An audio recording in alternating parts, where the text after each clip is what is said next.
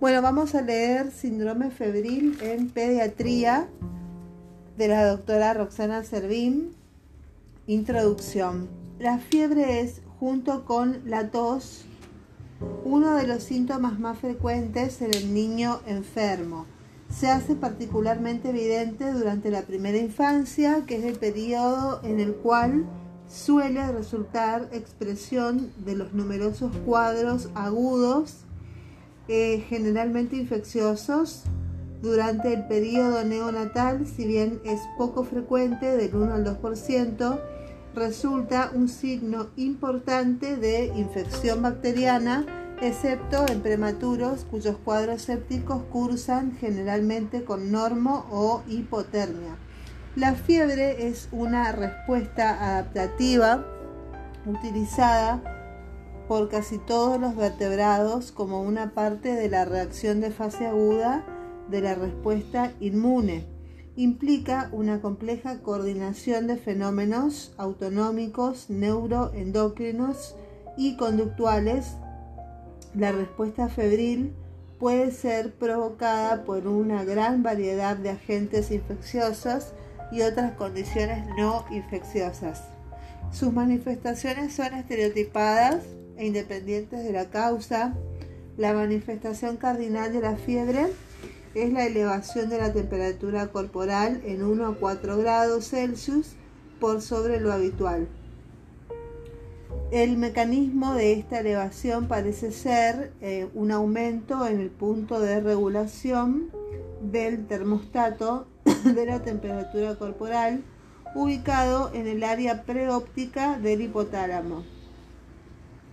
Los mecanismos termorreguladores que se activan para mantener una temperatura más elevada son los mismos que habitualmente utiliza el organismo para mantener la temperatura en condiciones normales cuando es expuesto a un ambiente frío. El más importante de estos es la redistribución del flujo sanguíneo desde la piel a los lechos vasculares más profundos de manera de disminuir disminuir la pérdida de calor por la piel. Algunos fenómenos de termorregulación adicionales son componentes autonómicos como disminución de la sudoración, endocrinos como disminución de la secreción de vasopresina, reduciendo el volumen de líquido corporal a ser calentado y conductuales como disminución de la superficie corporal expuesta, búsqueda de ambiente más cálido, etc. La elevación de la temperatura corporal en algunos grados puede aumentar la eficiencia de los macrófagos en destruir los microorganismos invasores y además dificulta la replicación de varios microorganismos, otorgándole al sistema inmune una ventaja adaptativa. La naturaleza estereotipada de la respuesta febril, independiente de la enfermedad causal, ha llevado a diversos investigadores a plantear la hipótesis de que debería existir alguna sustancia endógena secretada durante la inflamación que produjera la respuesta febril. Hoy se conocen varios mediadores que participan en esta respuesta, la serie coordinada de sucesos que resultan en la aparición de fiebre comienza con la estimulación por los microorganismos, endotoxinas u otras sustancias exógenas del sistema monocito macrófago que sintetiza y libera citoquinas. Estas moléculas alcanzan el nivel hipotalámico donde estimulan la síntesis de prostaglandina hasta ahora conocida como la principal responsable en el cambio del nivel de regulación del hipotálamo, que es el aumento del punto de ajuste hipotalámico. Después tenemos el control de la temperatura corporal. El hombre, al igual que el resto de los mamíferos, es considerado homeotérmico, es decir, capaz de regular su temperatura central dentro de un estrecho margen en forma independiente de las variaciones de la temperatura ambiental. Ello resulta posible gracias a la existencia de mecanismos de ajuste de la producción y pérdida de calor que presentan características particulares en la infancia.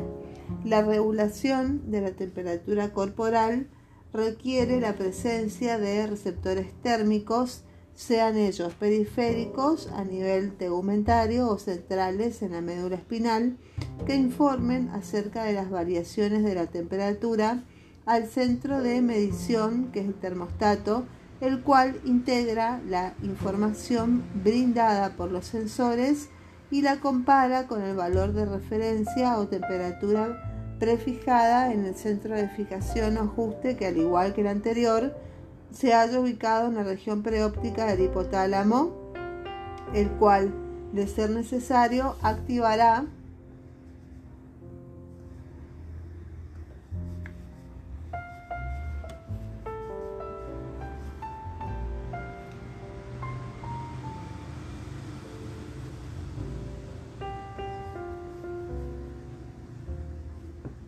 el cual activará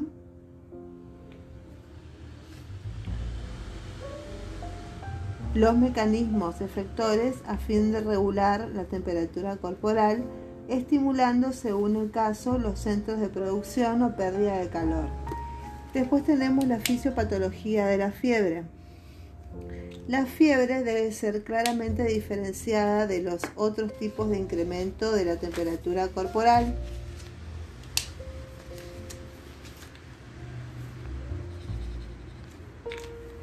que es la hipertermia o variaciones normales de la misma. El niño febril siente frío, eh, la piel de sus extremidades está fría y moteada por vasoconstricción, no existe sudoración y tiene escalofríos como un mecanismo generador de calor, en tanto que el paciente hipertérmico por sobrecalentamiento siente calor la piel de manos y pies está caliente por vasodilatación. Hay sudoración y no presenta escalofríos. En resumen, en la fiebre, el centro de fijación aparece programado a un nivel superior al normal y por esa razón percibe la temperatura central como si fuera baja, cosa que en realidad no sucede y en consecuencia se genera un aumento de la temperatura a través de la activación del centro de ganancia e inhibiendo el de la pérdida de calor. Este fenómeno ocurre fundamentalmente por la acción de pirógenos endógenos o leucocitarios, proteínas de bajo peso o molecular termolábiles liberadas por los leucocitos o macrófagos con propiedades fagocitarias estas sustancias, a diferencia de los pirógenos exógenos, que son endotoxinas bacterianas que provocan fiebre tras un periodo de latencia de 90 minutos, generan un rápido aumento de la temperatura. Se produce también liberación de pirógenos endógenos en los cuadros alérgicos, enfermedades del tejido conectivo, traumatismos, procesos con destrucción de tejidos y en la respuesta inflamatoria a masas tumorales.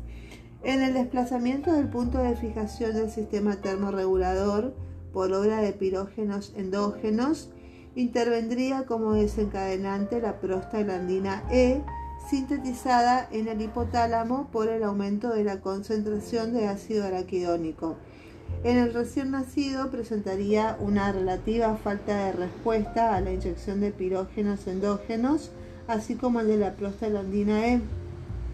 La elevada susceptibilidad de los niños pequeños frente a organismos patógenos productos de una menor exposición previa a los mismos y la falta de desarrollo de respuestas inmunológicas válidas frente a los citados microorganismos una mayor superficie corporal de intercambio calórico, un aumentado recambio hídrico diario y la inmadurez del sistema termorregulador son, entre otros factores condicionantes, de los distintos patrones de elevación de temperatura que diferencia a los niños de los adultos, así como de la aumentada tendencia a desarrollar elevación térmica por deshidratación o exposición a elevadas temperaturas ambientales.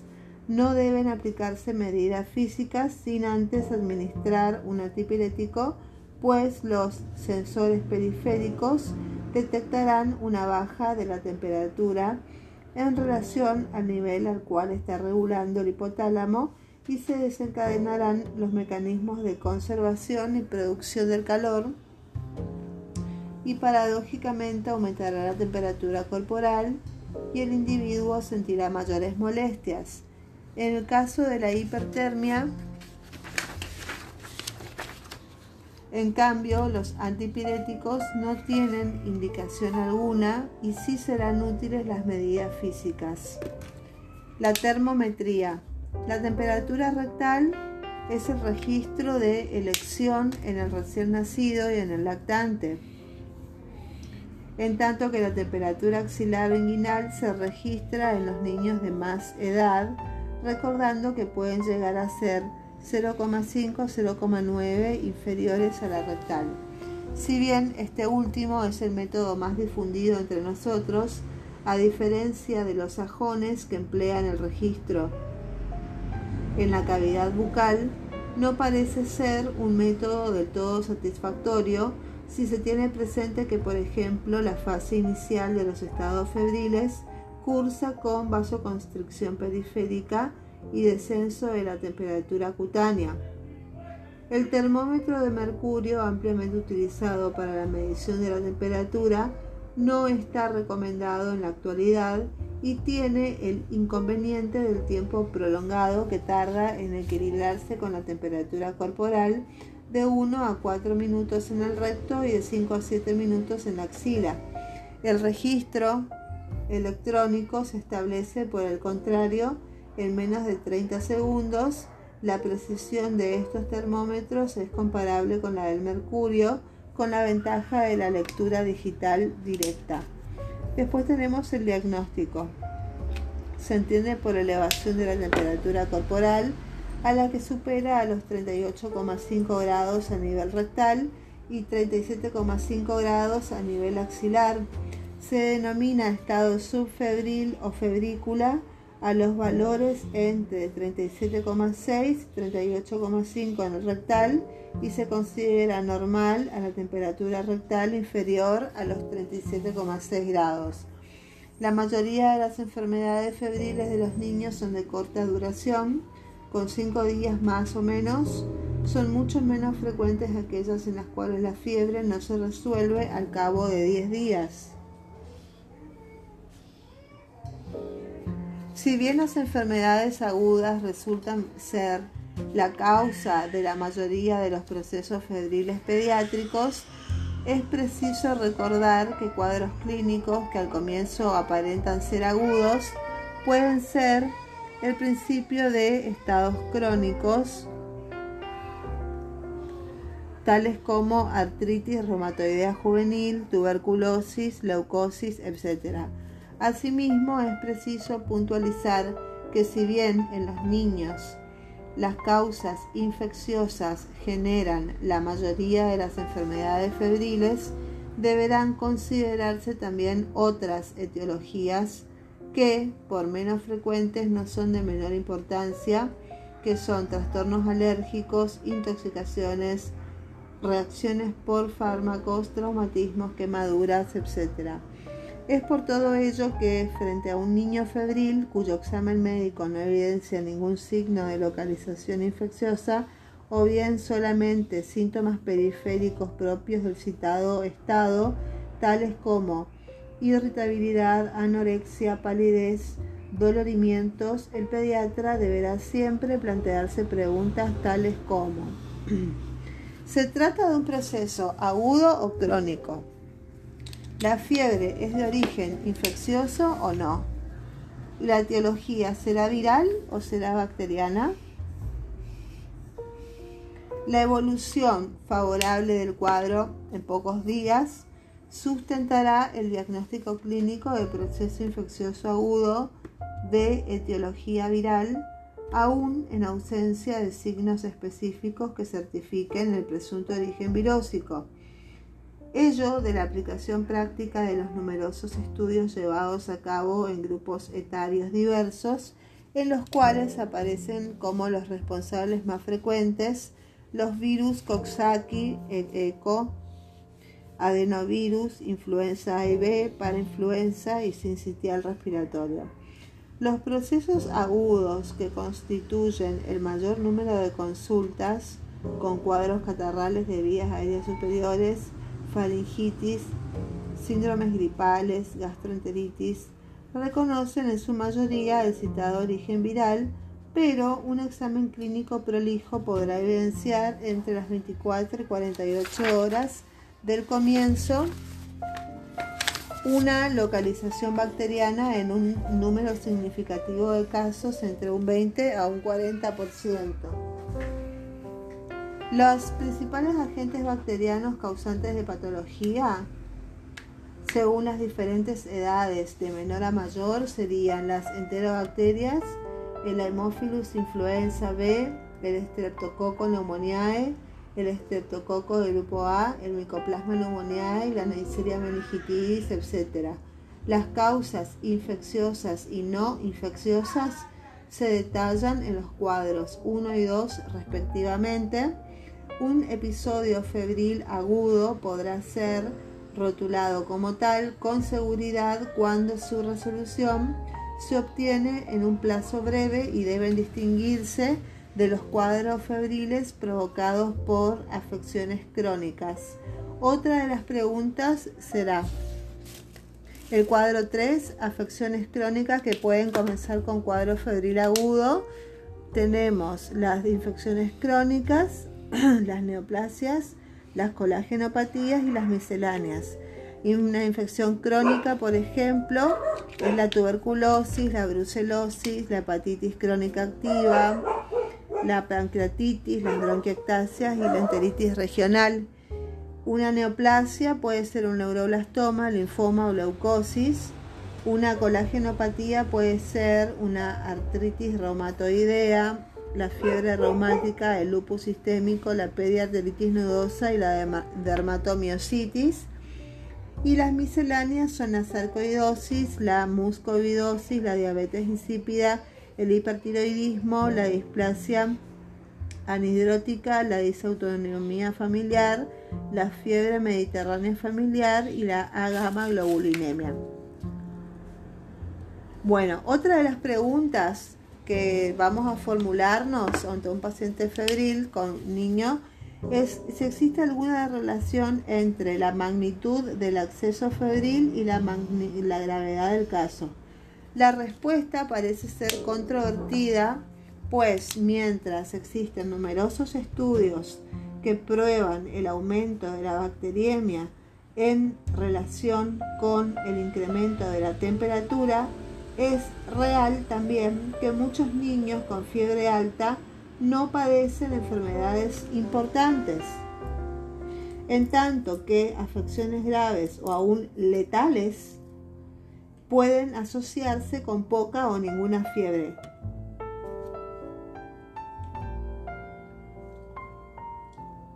La incidencia de la bacteriemia en casos de fiebre como única manifestación que es la bacteriemia oculta, disminuye a medida que aumenta la edad del paciente.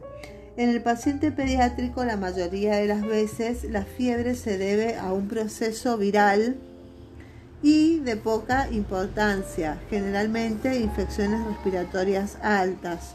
Una proporción menor de niños tendrá una infección más específica de gravedad variable provocada por bacterias que se pueden localizar en diferentes órganos y en estos casos habitualmente con una buena anamnesis, eh, acucioso examen físico y ocasionalmente algún examen de laboratorio, el clínico puede localizar el foco de infección, proponer un diagnóstico e indicarle un tratamiento adecuado, por ejemplo, una otitis media aguda, osteo, osteomastoiditis, una neumonía, infección urinaria, artritis, meningitis, etc. Existen, sin embargo, niños que consultan por eh, fiebre habitualmente alta en que a pesar de realizar una cuidadosa historia y detallado examen físico, el médico no puede determinar la causa. En tales casos, el paciente puede estar, sin embargo, sufriendo de una infección bacteriana severa o de una bacteriemia que luego podría localizarse. Esto es lo que se denomina fiebre sin foco y se da cuenta de un 14% de las consultas por fiebre en niños menores de 2 años de vida. Diferentes estudios muestran que en alrededor del 7 al 10% de los menores de 2 años con temperatura mayor a 39 grados sin foco evidente se encuentra una infección bacteriana grave como por ejemplo la meningitis, infección del tracto urinario, artritis, osteomelitis, neumonía o sepsis. El cuadro número uno nos habla de las infecciones agudas asociadas con fiebre que dependen de la etiología y de la localización.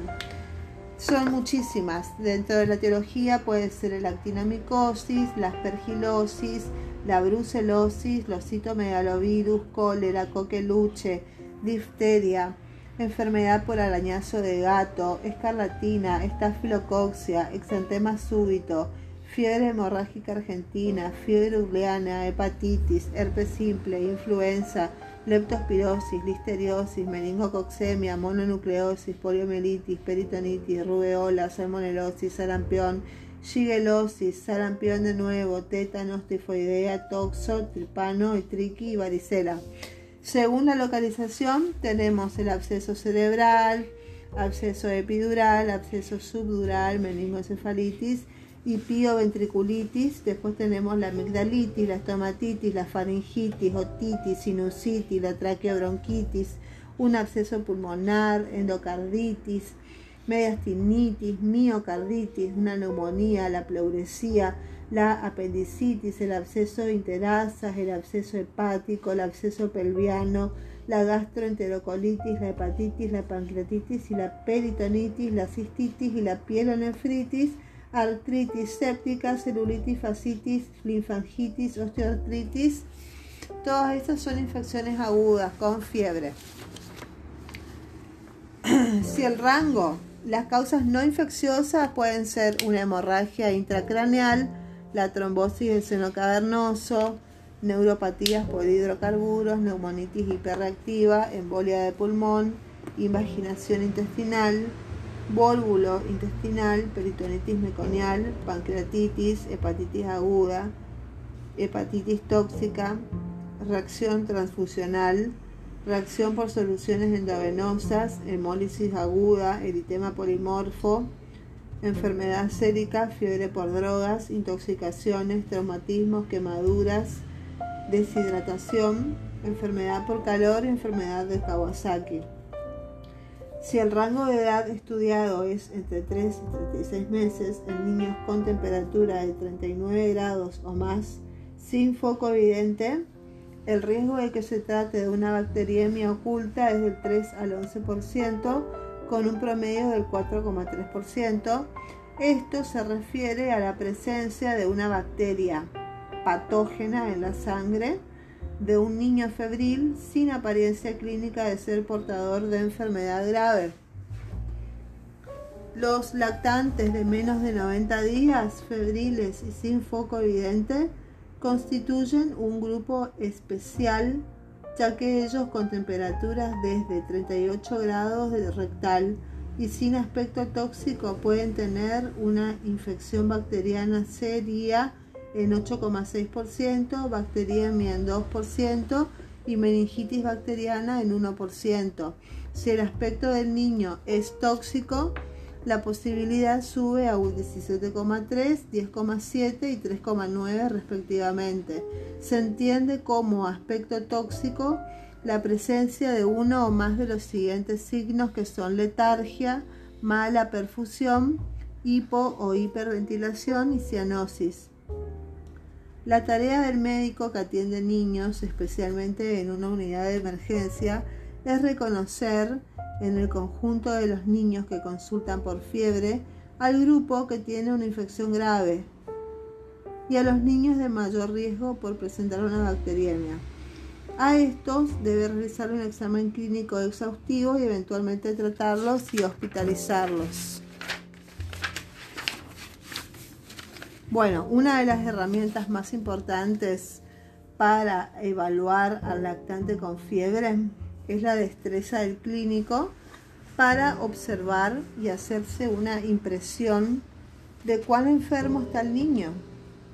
Esa impresión se ha tratado de objetivar en la escala de observación de Yale de McCarthy, que es esta, la tabla número uno, que es la escala de observación de, de Yale, que dice ítem de observación y ahí sacamos si está normal, si está deteriorado moderado o deteriorado severo.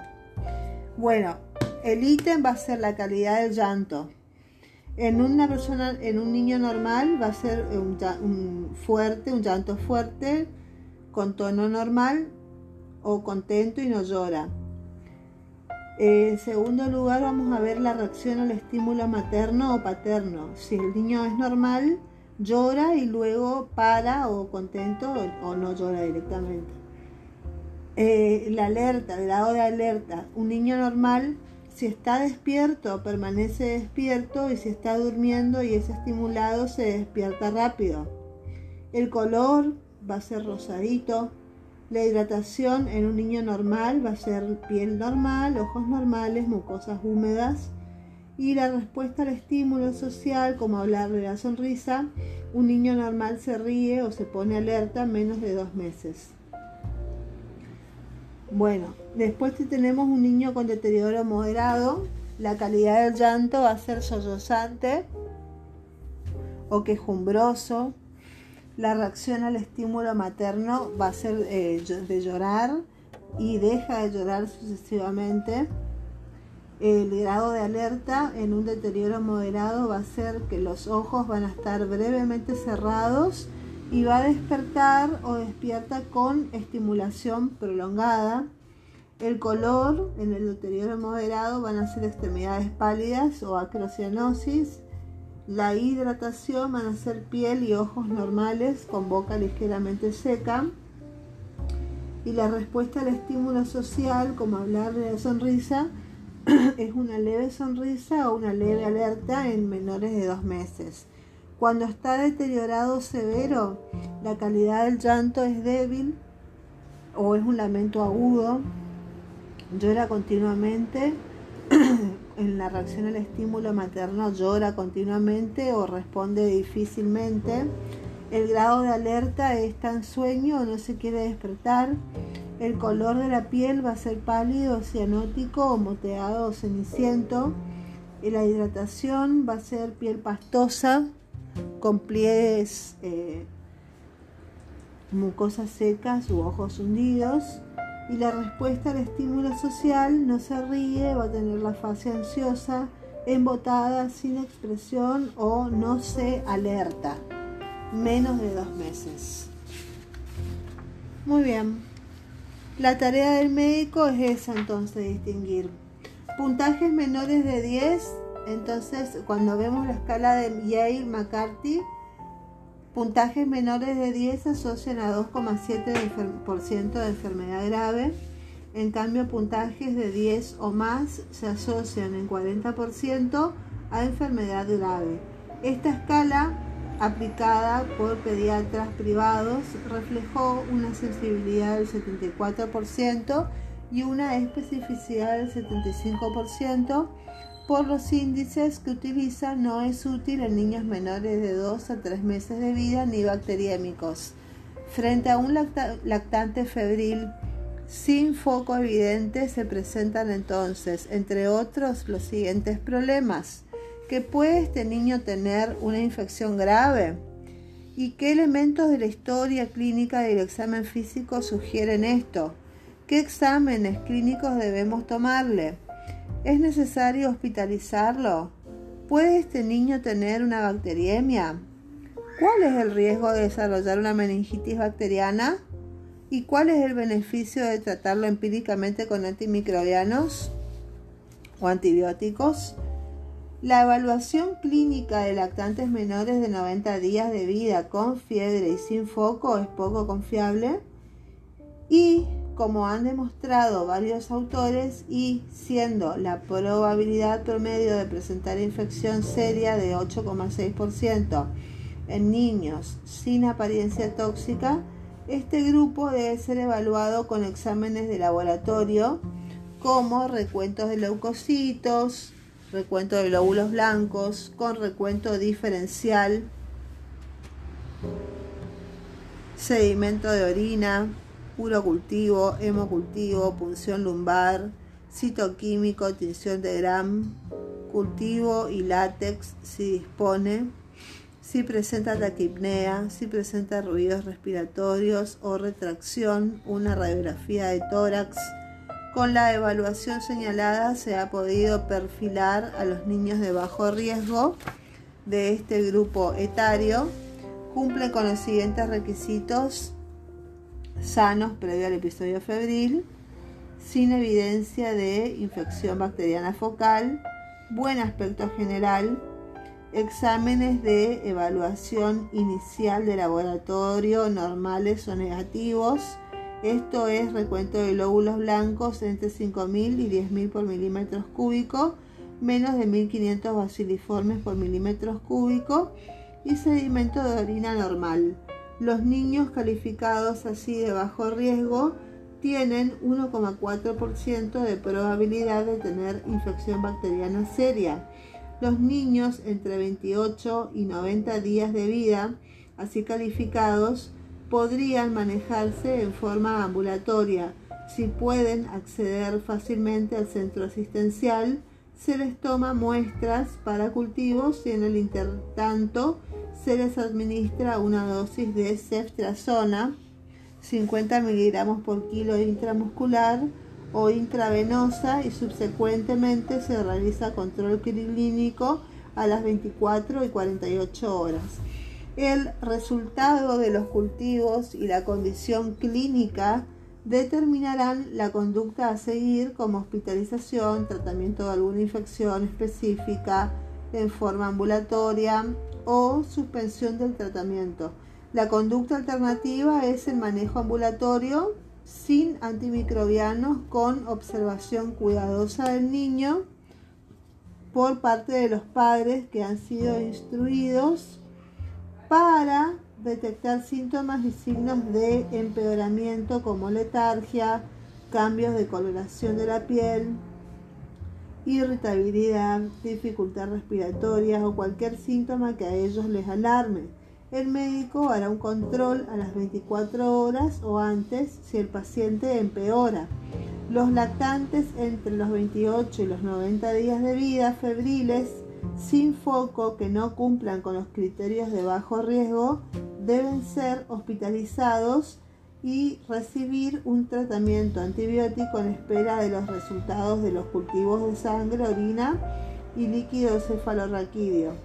Los niños menores de 28 años febriles y sin foco deberían ser hospitalizados, sometidos a tomas de muestras para recuento de glóbulos blancos, y diferencial, velocidad de sedimentación globular y otro reactante de fase aguda como proteína C reactiva, la PCR, líquido eh, cefalorraquídeo, eh, sedimento de orina, cultivos de sangre, orina y líquidos cefalorraquídeos y tratados con esquema de una sepsis a germen desconocido mientras esperaba el resultado de los cultivos.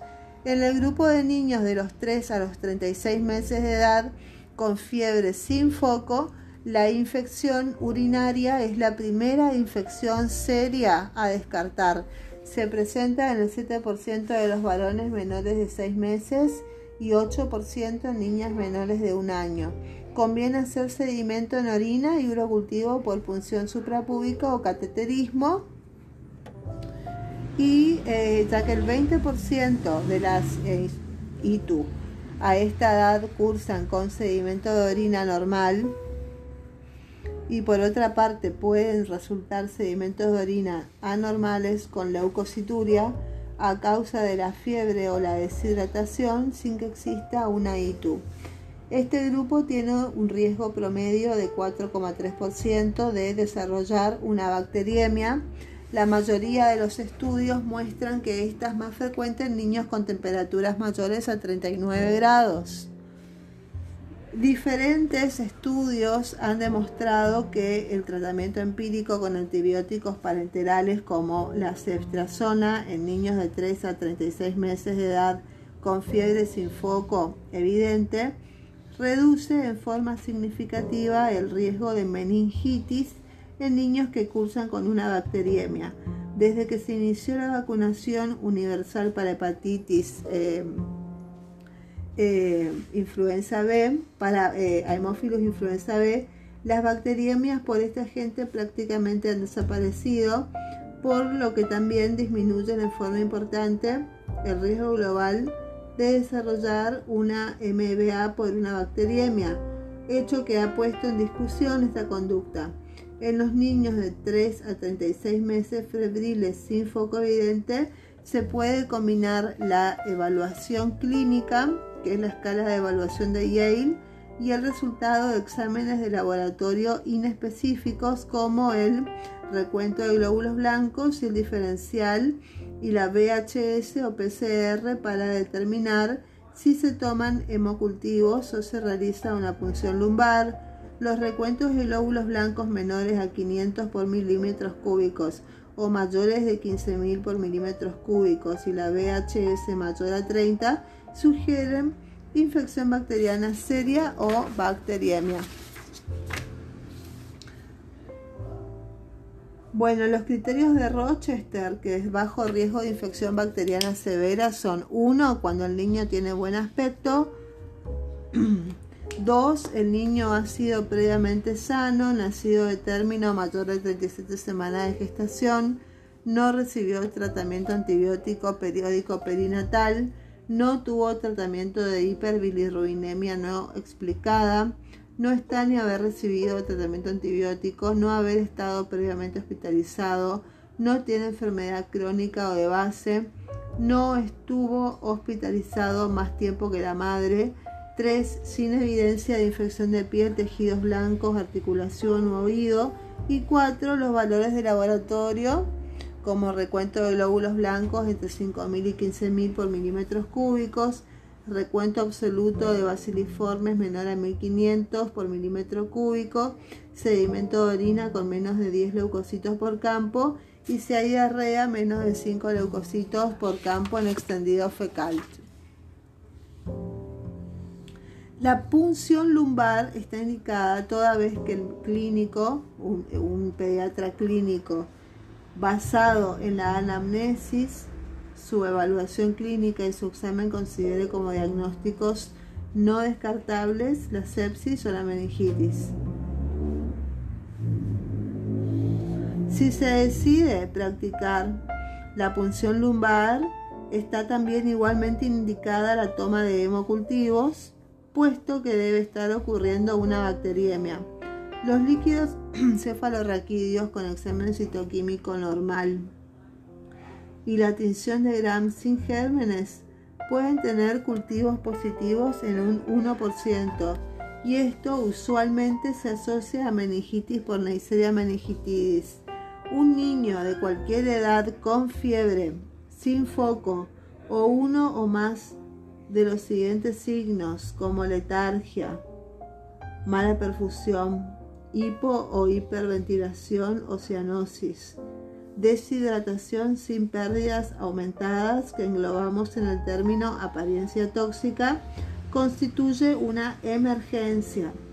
Debe ser estabilizado hemodinámicamente, ser sometido a cultivos de sangre, orina y líquido cefalorraquídeo y tratado de inmediato con antibióticos la hospitalización se entiende como perentoria. Baraf y colaboradores en un consenso sobre el manejo del lactante febril recomiendan utilizar el recuento de glóbulos blancos para determinar en qué niños tomar hemocultivos y tratar con antibióticos parenterales en forma ambulatoria hasta ser reevaluados clínicamente con los resultados de los cultivos que son de 24 a 48 horas. El tratamiento empírico con antibióticos en todo niño febril sin foco, sin tomar cultivos es inaceptable ya que el hemocultivo puede ser útil para ayudar a diferenciar una meningitis bacteriana parcialmente tratada con un síndrome viral en el caso de que las condiciones clínicas del niño empeoren. En 1997 surgen detractores de las recomendaciones de Baraf que se basan en que el valor predictivo positivo para el recuento de glóbulos blancos mayor de 15.000 para bacteriemia oculta es bajo y el valor predictivo para enfermedad bacteriana sería aún más bajo. Eh, B. La bacteriemia por Haemophilus influenza tipo B ha sido virtualmente eliminada con el uso de la vacuna. Y C, solo una pequeña proporción de niños con bacteriemia por Streptococcus pneumoniae va a tener una enfermedad que ponga en riesgo la vida. Se aduce que solo un tercio de los niños de 3 a 36 meses febriles sin foco y temperatura mayor de 39 grados tiene un recuento de glóbulos blancos mayor a 15.000 por milímetros cúbicos. Aproximadamente un 10% de estos niños tiene bacteriemia oculta por Streptococcus pneumoniae. Si estos no se tratan, un 5% va a desarrollar una MBA.